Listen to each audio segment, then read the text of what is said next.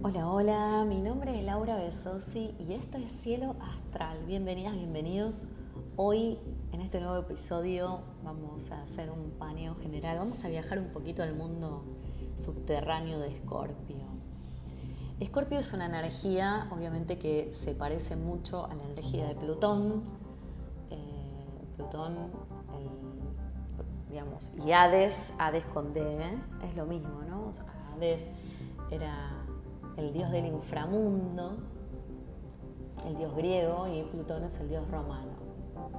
Pero bueno, para el caso es lo mismo. Este dios Hades, que estaba encargado de custodiar las puertas del inframundo, donde iban a parar todas estas almas en pena y, todas estas almas que no encajaban eh, en el cielo, ¿no? tenían que primero aparecer en ese lugar y quizás después se vería qué, se hacía con esas almas. Plutón la verdad que era bastante resentido, no le gustaba mucho estar ahí, eh, esa tarea que le habían encomendado, y la verdad que envidiaba un montón a sus otros hermanos eh, dioses, porque él consideraba que de todos, al que le, había tocado como la tarea más horrible, era él, ¿no? O el guardián de las almas en pena, la verdad que y almas feas, malas, digamos, ¿no? O sea, este, vibraciones muy bajas. Entonces la verdad que Plutón estaba como en esa, en esa frecuencia. Los procesos evolutivos em, que iban marcando el, transitar de estas almas era eh, la transformación a partir de, de procesos muy dolorosos, porque Plutón se encargaba de eso, ¿no? de ser implacable y de ser muy, muy violento, con estas almas que la verdad que se suponía como que no había que cuidarlas mucho porque, total, este, estaban para eso, ¿no? Para pasar procesos dolorosos. Así que la tarea era esa. La energía de Plutón eh, se dice que rige eh, a Escorpio. En realidad, inicialmente, Escorpio estaba más relacionado con la energía de Marte, hasta que Plutón pequeñito se descubrió. En realidad después se dijo que no era un planeta, este, pero bueno, para la astrología, como tiene una influencia muy fuerte y es muy power, Plutón, la verdad que se lo considera como un planeta más, lo mismo que sucede con respecto a la, a la Luna, ¿no? que es un satélite, pero que igual decimos que es un planeta. Así que para la astrología eso no importa y Plutón tiene, tiene tanto poder que que se hizo conocer como planeta. Así que se le atribuyó esta energía al signo de Escorpio. Así que cuando hablamos de Escorpio, y esto, toda esta introducción la hago porque estamos justamente en el mes escorpiano, y además porque cada vez más se van a sumar todos los planetas a Escorpio, así que vamos a tener una fuerte conexión ahí con esa energía, así que me parece que está bueno reflexionar. Que Escorpio tiene mucha relación con este inframundo, con este este, este, proceso evolutivo de transformación, de proceso de pasar de oruga a este, mariposa, ¿no? O sea, ahí estamos, ¿no? Con ese proceso de transformación alquímico, es mucha alquimia. Escorpio es el gran transformador, el, el gran alquimista, ¿no? Se dice también que los estadios, para graficar un poco, los estadios de transformación o los estadios de distintas frecuencias vibratorias a nivel de conciencia que pueda llegar a tener este escorpio, eh, se lo ha graficado con diferentes animales, ¿no? Entonces, de pronto tenemos al bichito, el escorpión, que es como la energía más baja y más básica y más primitiva de escorpio, que es esta capacidad de dar muerte, ¿no? escorpio ahí, el escorpión tiene el veneno en la cola y bueno, la tarea es dar muerte. Eh, y luego, bueno, ese escorpión va teniendo su proceso como de, asimilación, de esta conciencia que parece ser que no es tan buena y no sé qué, entonces quiere hacer el cambio, pasa por el momento de, de lagartija, ¿no? Y luego, luego se eleva para convertirse en águila. Cuando se convierte en águila es el momento más importante de esta energía escorpiana que es poder ver las cosas desde arriba, desde un lugar súper elevado. Y esta águila sabe que puede dar muerte porque es su naturaleza, pero lo que decide es dar vida. Entonces la leyenda cuenta que esta águila de pronto ve a un animalito este, siendo atacado por alimañas más eh, tremendas y lo que hace esa águila es bajar con mucha velocidad, como hacen las águilas, bien de pico al, piso, baja así y en vez de atacar al animalito que está moribundo y que está haciendo a punto, está, a punto de, ser comido por estos otros animales más tremendos, lo que hace el águila es atacar a los animales más mortíferos, más, más fuertes y más, eh, más cazadores. ¿Por qué? Porque esta águila ya pudo hacer el proceso de entendimiento de, lo que es la, la, vida, muerte, vida, ¿no? O sea, el proceso que también eh, se habla mucho Mujeres que corren con los lobos, que la verdad es un libro fantástico que lo recomiendo tanto para mujeres como para hombres, porque eh, te habla mucho de eso, de lo que también plantea la corriente junguiana, ¿sí? de Jung. Eh, de esta parte de la sombra, el arquetipo de la sombra, aparece mucho ahí, eh, que la verdad que cuando hablamos de arquetipo de la sombra y cuando hablamos de procesos evolutivos de, pasar por el ciclo de la vida, muerte, vida, muerte, así, estamos hablando claramente de Escorpio, ¿no?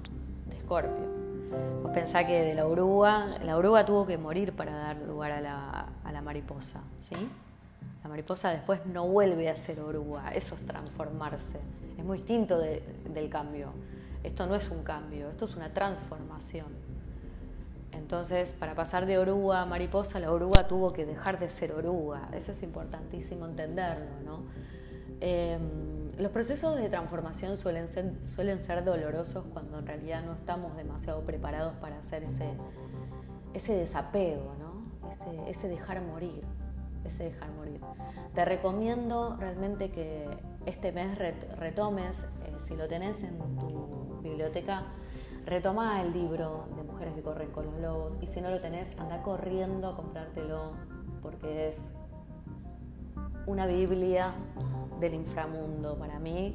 Y no solo eh, es para las mujeres, creo yo que es un buen momento para que los hombres eh, se pongan en contacto con esa energía femenina que plantea este libro. Eh, este libro de Píncola Estés, en realidad ella obviamente lo plantea como un mundo de mujeres, el despertar de la, de la, conciencia de la mujer salvaje, de, la conexión que la mujer eh, estaría bueno que tenga con su, ser más intuitivo y, creativo, que es algo que durante muchos siglos la verdad que se nos ha se nos ha quitado, ¿no? Se nos ha callado, o se nos ha bloqueado. Por eso insisto que está súper bueno que también lo lean los varones, los hombres, para que puedan entender un poco de qué estamos hechas, ¿sí? En este proceso de, gran transformación, en donde también esta mujer, Píncola Estés, habla mucho de, esta faceta lunar, de esta faceta como de bruja, ¿no? Que tenemos todas. Eh, en la femenidad visto como un proceso de mucho, de, un, proceso cíclico, ¿no? En donde la mujer tiene sus momentos de ir para afuera, de ir para adentro, de vivir, de morir. Eh, también su ciclo femenino, ¿no? El contacto con lo lunar, con la menstruación, por ejemplo. Entonces, eh, en este sentido, me parece que justamente la parte femenina, con toda esa parte de intuición para mí, eh, a veces se le facilita mucho ponerse en contacto con la energía escorpiónica eh, o escorpiana, como te gusta decirlo. Y me parece que es en ese sentido, no digo que el hombre no, ojo, eh, no estoy haciendo una diferenciación, no estoy diciendo esto sí, esto no. Lo que digo es que hay muchos momentos, muchos ciclos en la evolución del, ser femenino, ¿no? del ser una mujer, eh, que aparece mucho esta energía de que dice Pincola Estés, ¿no? Muerte, vida, muerte, el ciclo. Por eso el ciclo de la creatividad, ¿no? También, que es un poco la transformación que plantea la energía escorpiana. Eh, la alquimia, la creatividad, lo luminoso, lo de ir hacia adentro, lo de asumir las oscuridades, esos procesos en donde algo tiene que morir para algo, para, que algo nazca, algo tiene que morir, ¿no? O sea, dejar de ser esto para, pasar a ser esto otro. Em, vamos a dejar por acá. Eh,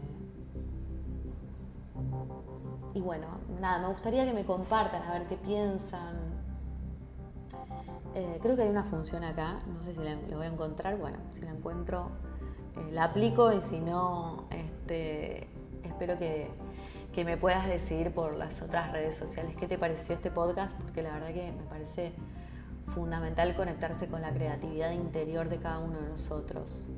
Es fundamental el mundo interno, el mundo de las sombras, esto que Jung planteaba cuando hablaba de, de la sombra. Y hablando de la sombra, eh, te quiero presentar el taller, el seminario que voy a hacer, eh, que no, tiene que ver puntualmente con la sombra, pero ahora, ahora te vas a dar cuenta por qué te lo, te lo estoy enganchando con este podcast.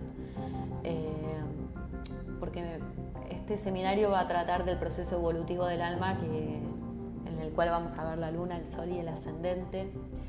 Y mm, el ascendente entendiendo como esa herramienta que la vida nos trae para que nosotros despertemos esa conciencia en este camino evolutivo que tenemos que venir a transitar con esa energía también, ¿no? que se nos presenta, además del sol, está el ascendente. Pero el ascendente muchas veces se nos presenta de un modo incómodo, porque la realidad es que no, eh, no, no, no nos